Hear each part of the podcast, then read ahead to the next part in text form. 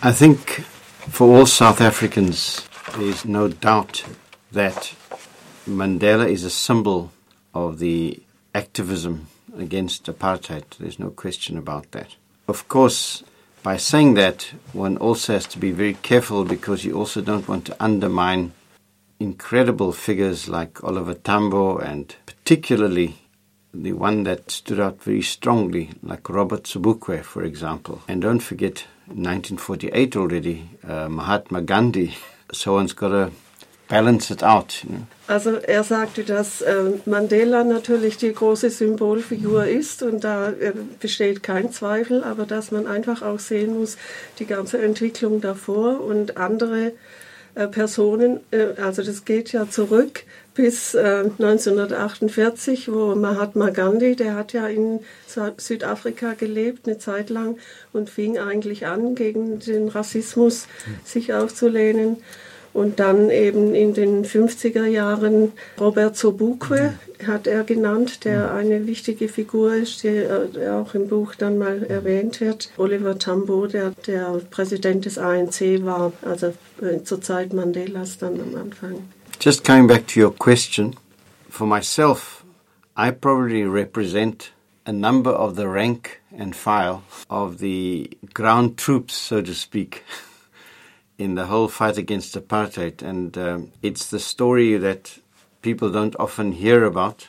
But the reality, however, is that the bulk, 95% of the struggle was fought at ground level. And the ground level included all kinds of groups, very strongly within the church communities, and um, that helped to generate a, a ground swell of movement that multiplied because of the connections through the international church community and included massive campaigns like the economic campaign, which uh, spearheaded by Desmond Tutu, for example, the call for sanctions, the call for disinvestment, which in America was very powerful, and that was church and civil society groups Rommel Roberts repräsentiert eben die Basis eher so und die sind den ganzen Kampf. Er sprach von diesen Truppen an der Basis sozusagen, die eben diesen Kampf vorangetrieben haben. Und besonders wichtig sind da halt die Gruppen, die mit der Kirche verbunden waren, so Kirchengruppen, die äh, große Verbreitung hatten und damit äh, zum Beispiel eben auch Bischof Tutu, mit dem Rommel zusammengearbeitet hat. And you must remember that after the Rivonia trial of Mandela and Sisulu and others, there was a period of complete where nothing seemed to be happening. And then you had the rise of the black consciousness movement in the late 60s and early 70s. But that was very much focused on a student movement and later tried to expand into communities. But it was a very small movement and it was in the early 70s, right through to the 80s, that there was a development of a sustainable, sustained action program. And that's where the evils of apartheid got very, very uh, internationally exposed, and which motivated church groups and everybody to take action. And I think and that's what, what, what made a huge difference. And even for the push to free Mandela, for example, you know, there was a massive push, but that came from this rank and file network of which many leaders emerged that some today are in government. So the leadership grew out of that movement, and that was critical in the whole anti apartheid struggle, and for which people like Mandela symbolized. Also der Rivonia-Prozess, das ist der Prozess, wo Mandela und seine äh, anderen ANC-Führer äh, verurteilt worden sind. Erst Hochverrat und dann zu lebenslangem Gefängnis. Und danach war zuerst mal Schock, sagen wir mal, da lief lange Zeit nichts. Das war 1964. Und dann erst in den 70er Jahren fing wieder eine Bewegung an mit diesem Black Consciousness Movement also schwarzes Bewusstsein, das äh, vor allem zunächst eine Studentenbewegung war und dann sich ausgebreitet hat in die Gemeinden und wirklich an der Basis Gemeindearbeit. Und da, das ist, wo auch Rommel sehr aktiv war. Und sie versuchten dann wirklich diese nachhaltigen Wirkungen zu erreichen mit Protestmärschen, mit kleineren oder allen möglichen Aktionen eben ein Bewusstsein geschaffen worden ist gegen die Ungerechtigkeit. Und das führte dann schließlich zu diesen Massenkundgebungen auch Free Mandela, also Freiheit für Mandela. Das brauchte ja einen Hintergrund und hat dann schließlich zur Freilassung Mandelas auch geführt. For me, when ANC was celebrating 100 years of the organization, it was interesting that they tended to belittle the efforts of what was by far more than 90% of the anti apartheid struggle. The armed struggle was a tiny bit, almost a flea bite in, compared to the rest. And yet, it was elevated to almost 90% of the struggle, and, and for me, this was incorrect. And by the same token, as a personal witness through many years and an activist with most of the top ANC leadership, I was motivated because if, if nobody else was going to do it, well, if I didn't do it, I couldn't see anybody else doing it. And that's why I decided to write these stories which highlighted simple people, the incredible roles they play, and it cut across. And it was just a sample. I could tell many more stories. It's people here in Europe, it's people on the ground in South Africa. And so, in a small way, through these simple stories, I've tried to bring out these real truths and to put things a little bit into perspective. 2012 hat der ANC ja 100 Jahre oder bestand er 100 Jahre und bei diesen Feiern sagt Rommel, sei ähm, der Schwerpunkt gelegt worden auf den bewaffneten Flügel vom ANC. Und die ganzen Massenbewegungen davor und was wirklich ähm, an der Basis äh, an Widerstand geleistet worden ist, das sei eben äh, vernachlässigt worden. Und das hat ihn nochmal bewegt, weil er war ja als Aktivist tätig in den 70er Jahren, 80er Jahren und das hat ihn wieder bewegt, diese Geschichten zu schreiben von den Leuten, die da wirklich an der Basis gearbeitet haben und viel dazu beigetragen haben, dass die Apartheid gefallen ist. Und er sagt äh, eben dieser bewaffnete, sogenannte bewaffnete Kampf, wäre höchstens etwa 10 Prozent. Und 90 Prozent war wirklich die Arbeit und der Mut und die Aktionen der Menschen an der Basis. Und das hat er mitverfolgt und viel organisiert. Und deswegen hat er gedacht, wenn niemand anderes diese Geschichten schreibt, dann muss er das tun, damit es nicht vergessen wird. If there was only one story of basis activists to be uh, told in this interview, what would you want to say? For me, that's always a difficult question. It's a good question, but it's a difficult one for me because everything is so interrelated in a way. There's the story, for example, of the Dutch mustard seed, which is a Hollander by the name of uh, Dr. Leen van der Berg played such an integral role, and his support made such a difference to many organizations. Uh, you know, I would we would almost want to single that out. But at the same time, there's a story of which we we fondly called Aunt Sue, Susan Conchwa, an ordinary woman from the Transkei, but who played such a dynamic role in mobilizing women on such a massive scale and got the women to take a crucial decision and that is getting them with their children to refuse to pay fines. You know, when people were arrested, they were they paid fines, which was also a way of bribery because the police, instead of taking them off to prison, they'd say just put a, a little note in, in your pass, and they, they just took the money, and so they let you go. That was bribery.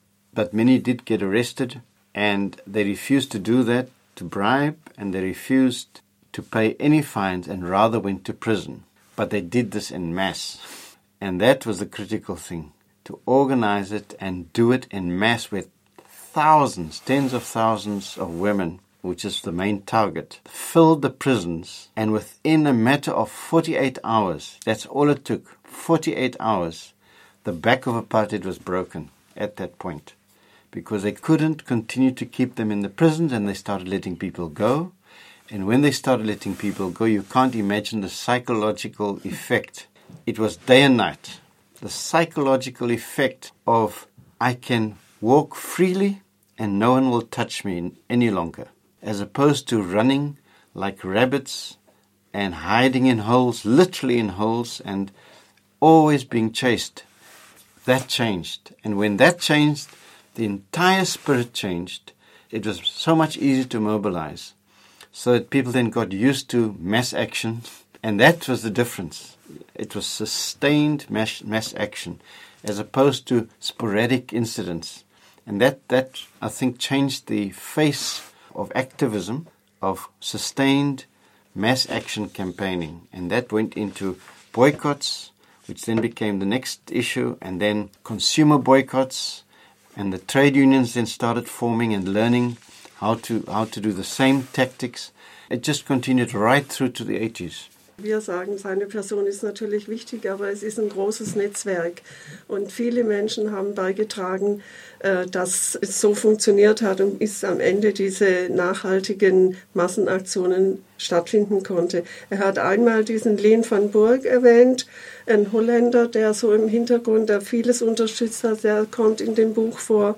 Und dann eine ganz wichtige Person, von der auch erzählt wird, die sie Am Su nennen also Tante Sue, die eine einfache Frau, die aber so eine dynamische Rolle gespielt hat, vor allem um die Frauen zu mobilisieren in den Townships und in diesen informellen Siedlungen, wo Leute wirklich unter ganz schlimmen Bedingungen gewohnt haben. Und äh, ein großes äh, Problem waren ja diese Passgesetze, dass die Menschen immer da einen Pass haben sollten, weil sie eigentlich nicht als richtige Bürger von Südafrika anerkannt worden sind. Und dagegen haben sie sich eben gewehrt, dass sie nicht wenn sie da ohne Pass angetroffen worden sind, mussten sie solche äh, Strafen bezahlen. Und da ist auch viel äh, an Bestechung gelaufen natürlich.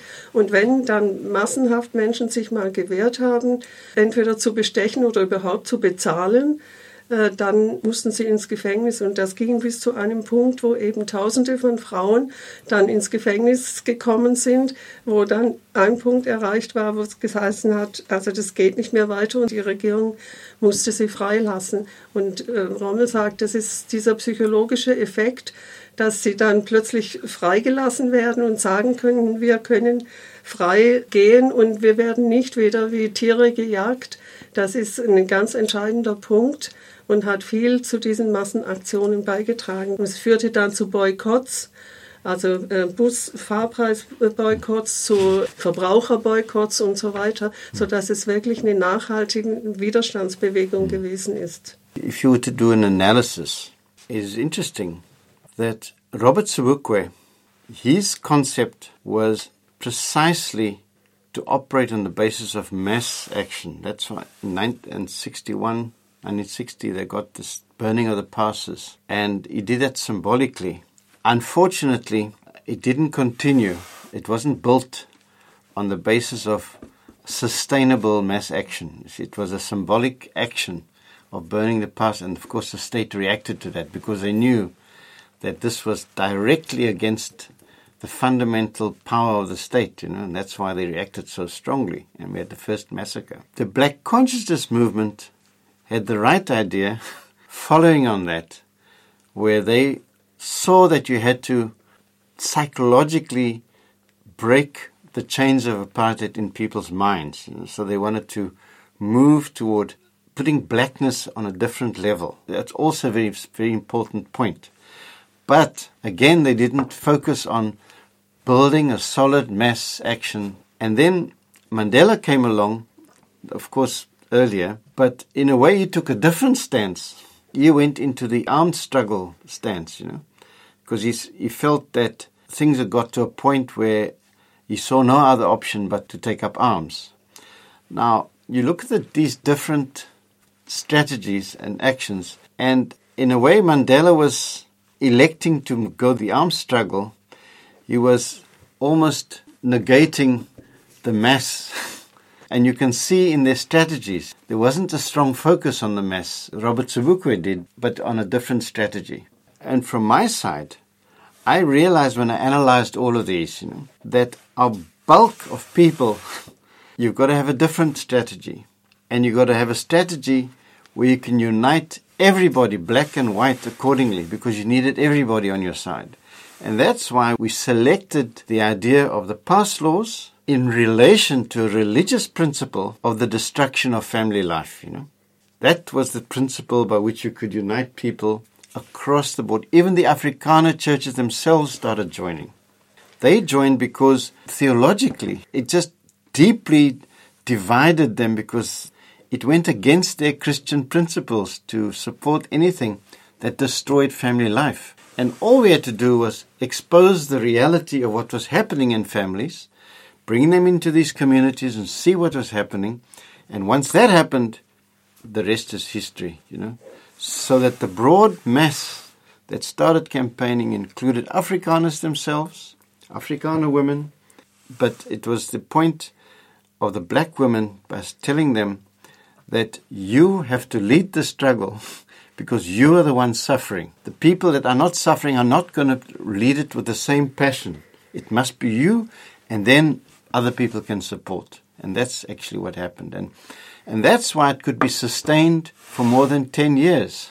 Sustained for that period. And many other things happening alongside. And that was, I think, the essential difference. And that's why I'll never forget that one point where the American Congresswoman came to Nyanga Bush, and all the women were surrounded by police. They'd even dug a trench around this group, these thousand or so women, so they couldn't get out and no one could get in. And when she witnessed that, she knelt down and she cried. And that picture went right across the globe. And that's exactly the point. You know. Once that hit, and it went into America and all the comfortable homes, then suddenly people started waking up. And this was exactly the point creating a massive awareness and creating massive solidarity. Du hast begonnen mit den drei verschiedenen Richtungen, die es praktisch in diesem Anti-Apartheidskampf gegeben hat. Das war einmal eben in den 50er, Anfang 60er Jahren von dem Robert Sobukwe, wo es äh, so einen Marsch der Frauen in die Verwaltungsgebäude in Pretoria gegeben hat. Das äh, ist dann schließlich auch zusammengebrochen, weil auch äh, Sobukwe ins Gefängnis gekommen ist und es dann nicht weiterging. Dann war eine Zeit lang keine Veränderungen. Dann in den 70er Jahren diese Black Consciousness Bewegung, die ihren Schwerpunkt gelegt hat auf, wie der Name sagt, das schwarze Bewusstsein, dass die Menschen sich klar werden sollten, dass eben äh, Schwarz nicht schlechter ist, sie ein gewisses Selbstvertrauen und so weiter erreichen sollten. Dann dieser äh, dritte Weg, äh, Mandela, die haben ja auch äh, solche Widerstandsaktionen gemacht, aber dann schließlich das Gefühl gehabt, sie könnten nur noch mit Waffen äh, gegen die Apartheid vorgehen. Das war dieses dritte und das hatte dann schließlich ja auch äh, nicht die erwünschten Folgen, weil eben auch da dieser Hochverratsprozess war und die führenden Leute eben auch wieder im Gefängnis waren. Rommel sagt, dass eben das Entscheidende äh, sein sollte. Und das geht ein bisschen zurück in die Idee von dem Robert Zubukwe, dass es eben die Massenaktionen oder die Aktionen an der Basis von vielen Leuten, dass das das Entscheidende ist. Und Rommel sagt, man muss auch alle Menschen zusammenkriegen, also schwarz und weiß. Also es waren ja auch viele Weiße, die da mit in diesen Aktionen, Demonstrationen oder Boykotten beteiligt waren und ähm, vor allem dann eben auch wieder religiöse oder kirchliche Gesichtspunkte, dass eben diese äh, Politik der Apartheid und diese Passgesetze äh, Familienleben zerstört haben, weil eben die Männer kamen in die großen Städte und haben da Arbeit gesucht und die Frauen blieben auf dem Land oder kamen dann hinterher und sind in diesen Siedlungen dann oder haben da gelebt. Aber das war eben ein ganz wichtiger Gesichtspunkt, dieses Familienleben und was schließlich auch diese Afrikanerkirche, also als Afrikaner sind ja die weißen Südafrikaner bezeichnet worden. Ne? Auch die, die praktisch ja auch die Regierung gestellt haben, aber viele, vor allem in der Kirche, waren eben schließlich überzeugt, dass dieses System der Apartheid ganz schlimm ist und haben sich in diesen Protestaktionen angeschlossen. Rommel sagt, dass dieses Bewusstsein, wie die Menschen leben, dass das auch ähm, verbreitet werden musste. Und er hat da dieses Beispiel gebracht von dieser amerikanischen Abgeordneten. Also er hat ja überhaupt viele Leute immer in Südafrika rumgeführt und die eben in so einer Siedlung gewesen ist und wo sie eben gesehen hat, unter welchen Bedingungen die Menschen da leben, äh, dass sie dann praktisch niedergekniet und geweint hat und dieses Bild eben um die Welt gegangen ist und tatsächlich auch in Europa, in Amerika und im Rest der Welt gezeigt hat, wie schlimm die Bedingungen sind und was gemacht werden muss und dass eben die Massen sich klar werden müssen, dass da eine Veränderung notwendig ist. There is a very important philosophy. Gandhi had this idea the issue of means and ends. If you use violent means, you have violent ends. It's very difficult to be reconciled when there's been bloody violence. It's, it makes it very difficult. You breed hate, and it lasts for donkey's years, as we've seen in the Israeli Palestinian conflict. And this was a very important philosophy within the mass movement, particularly in the 70s. Yes, there was a lot of violent things that happened, but the rank and file struggle was largely more than 90% non-violent, you know. And I think the churches and everybody helped to keep that sort of spirit. And the black women are so deeply religious that I watched white policemen that was standing guard over these women break down and cry and, and leave and break ranks. You know, they actually went home. They couldn't face the spirit of peace and love that was embraced there was no violent reaction, whatever the case may be. And I think it is that spirit that made it much easier at the end to move into transition of a relatively peaceful end in terms of the transition, the miracle that, that happened.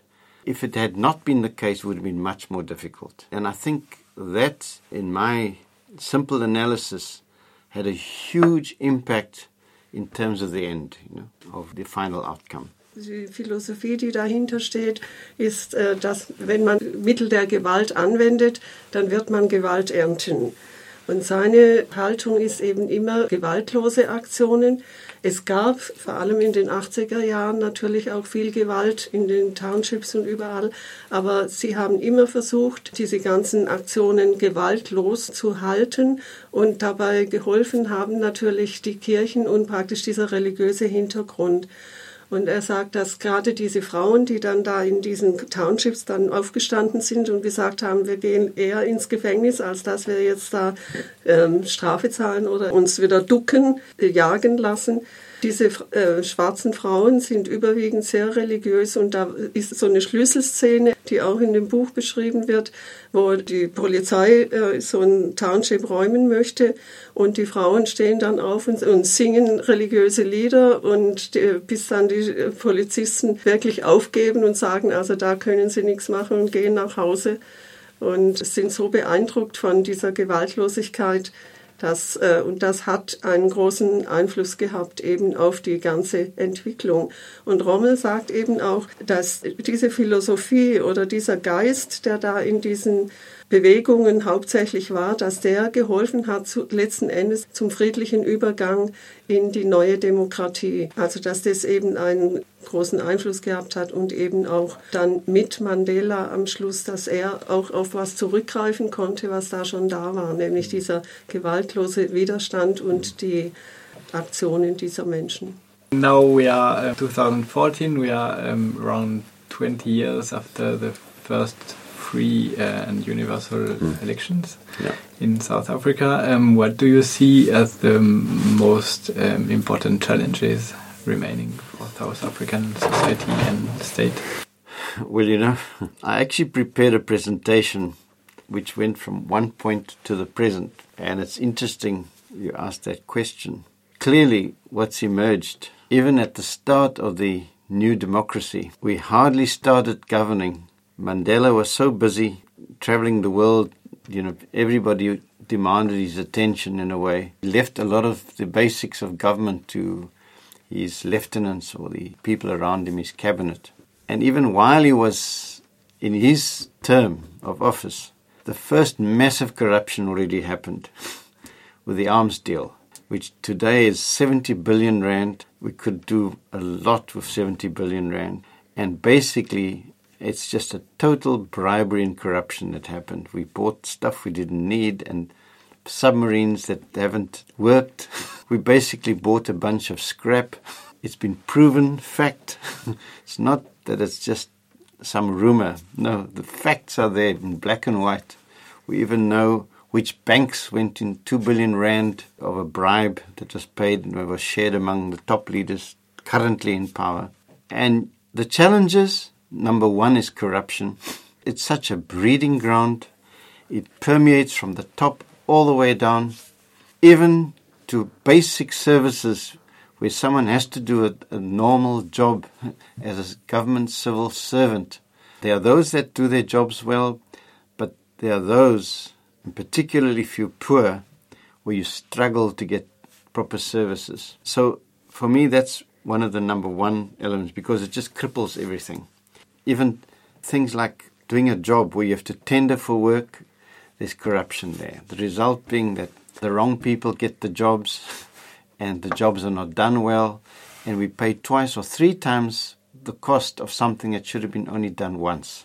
Housing gets done, tens of thousands of houses and they're redoing almost half of them because it was done badly, because it was corruption in the, in the tendering process. The list goes on, and it continues to this day. So that's one of the big challenges.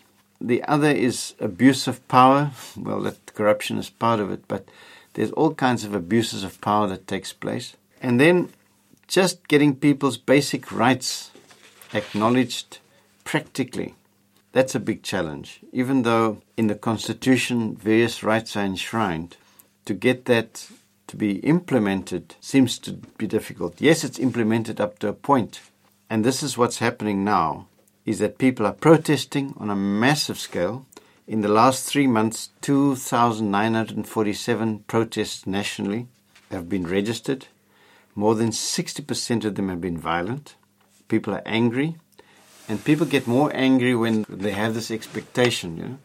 In apartheid, you didn't expect it, but in a new democracy promised the earth, you have expectations. And no one gets more angry when your expectations are not met, when you've been given a promise and it doesn't get met. And that's why we're seeing such a massive wave of protests taking place. So these are some of our serious challenges. Management is a problem, lack of skills, and uh, poor training of youth and very low quality of education, which just continues the poor level of capacity that we have and just breaks down. This is a very serious crisis that we are suffering, uh, undergoing right now. And these are the challenges that we face, and that is why, like the Concerned Citizens Group that's now grown up, suddenly much older people have realized that unless we stand up again and speak truth to power, the same story is going to continue. So you're having this concern that there has to be a new struggle to transform our current very corrupt situation. Also die Frage war eben, was die größten Herausforderungen heute sind nach 20 Jahren Demokratie. Da ist Rommel natürlich auch sehr besorgt und sagt, ähm, also am Anfang ähm, wo alle die großen Erwartungen hatten, war es schon so, dass die Regierung vieles vielleicht auch schon versäumt hat. Er hat gesagt, Mandela war so eine äh, große Person und war bewundert überall und das ist natürlich auch richtig. Er kritisiert das nicht, nicht, dass es falsch verstanden wird. Aber die Leute in seinem Kabinett, die haben dann halt äh, schon vielleicht nicht die richtigen Schwerpunkte gesetzt. Rommel sagt, dass die erste Herausforderung oder das erste Problem auch heutzutage die Korruption sei. Und zwar eben im großen Stil von oben bis ganz nach unten. Sogar eben die ähm, einfachsten Dienstleistungen äh, werden manchmal eben nicht richtig erbracht. Und äh, man muss dafür kämpfen, dass man also jetzt in Ämtern zum Beispiel auch alles bekommt, was man braucht. Oder wenn Arbeiten vergeben werden, also dass die Ausschreibungen nicht korrekt gemacht werden, sondern dass da eben Bestechung läuft. Oder äh, dann nächstes Problem ist die schlechten äh, Wohnbedingungen, dass nicht genug Häuser gebaut werden, vor allem auch für die armen Leute. Dann ein weiterer Punkt, sagt er einfach den Machtmissbrauch halt. Das hängt natürlich eng mit der Korruption zusammen, dass eben Menschen, die jetzt an Machtpositionen sind, das ausnutzen und eben nicht im Dienst der Bevölkerung arbeiten. Und äh, ein wichtiger Punkt, dass eben die grundlegenden Rechte, auch die Menschenrechte, die in der Verfassung garantiert sind, dass sie eben nicht wirklich gewährleistet sind oder im, im täglichen Leben angewandt werden. Das macht die Menschen natürlich jetzt heute auch wieder wütend und gerade in der letzten Zeit hat sich wieder so eine Bewegung aufgemacht und große Demonstrationen, die versuchen, diese Zustände vielleicht zu ändern. Worauf er noch Wert legt, ist, dass bei dem Übergang in die Demokratie so große Erwartungen geweckt worden sind und Menschen gedacht haben, jetzt fällt ihnen alles zu und alles wird anders. Und äh, die Enttäuschung ist natürlich umso größer, dass es nicht der Fall ist. Die weiteren Probleme sind eben, dass die äh, Ausbildung schlecht ist, dass eben die äh, Schulen auch nicht gut ausgestattet werden und die Bildung leidet, vor allem in den ländlichen Gebieten. Und das eben gerade in letzter Zeit, und da ist Rommel wieder engagiert, äh, so eine ähm, Gruppe, die nennt sich Concerned Citizens, also die betroffenen oder besorgten Bürger, die sich aufmachen und da jetzt versuchen, da wieder was zu ändern. Und gerade in letzter Zeit äh, waren da einige Aktionen und schon ist er wieder aktiv. You are currently uh, leading projects for computer skills. How do you see it in the continuity of the, your mm. anti-racist and anti-apartheid activism?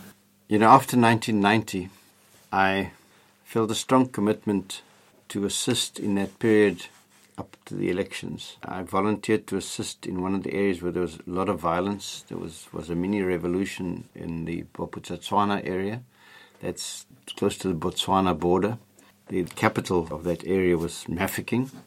I also was involved with the repatriation of returnees, people returning from exile, former MK, that's the uh, military wing of the ANC. I dealt with them to repatriate them, get them into jobs. Ran was in charge of a fund to distribute monies in a, in a creative kind of way, both in terms of education and in terms of creating jobs. And after 94, I saw the struggles, the, the challenges that the new democracy faces.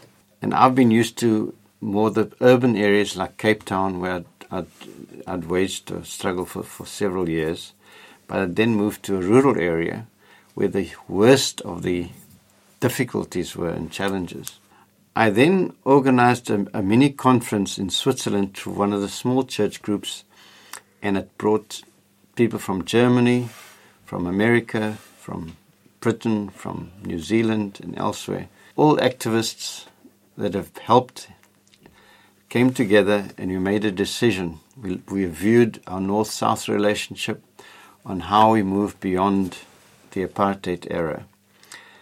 And I said, look, let's keep things very simple. We in Africa, we've received a lot, but we believe we can give something. We can give to Europe and elsewhere in the North our values, you know, that we've developed. And we believe that we can help your youth rediscover a sense of value in a way. And by sending them as volunteers to South Africa. And you, in turn, if you can help us recycle the stuff that you dump, computers and bicycles, and we can use that to transform in a small way our communities, you know, because we saw that as a big challenge. And this was agreed upon, and with very little finance involved, but just people's efforts, we started all those programs. We got bicycles, we got uh, scrap computers, or not too scrap, but some some computers, and we got volunteers to help with the skills. And from those small beginnings, just to give you an idea, we developed more than 60 centers throughout one area of the country, which is the poorest region, that's the Eastern Cape. And through networks, this has continued now for more than 15 years. And we can proudly say out of that, the impact has been more than 15,000 people get access to IT skills every year. It's created many jobs, small businesses, and it started in a very small way in a rural village.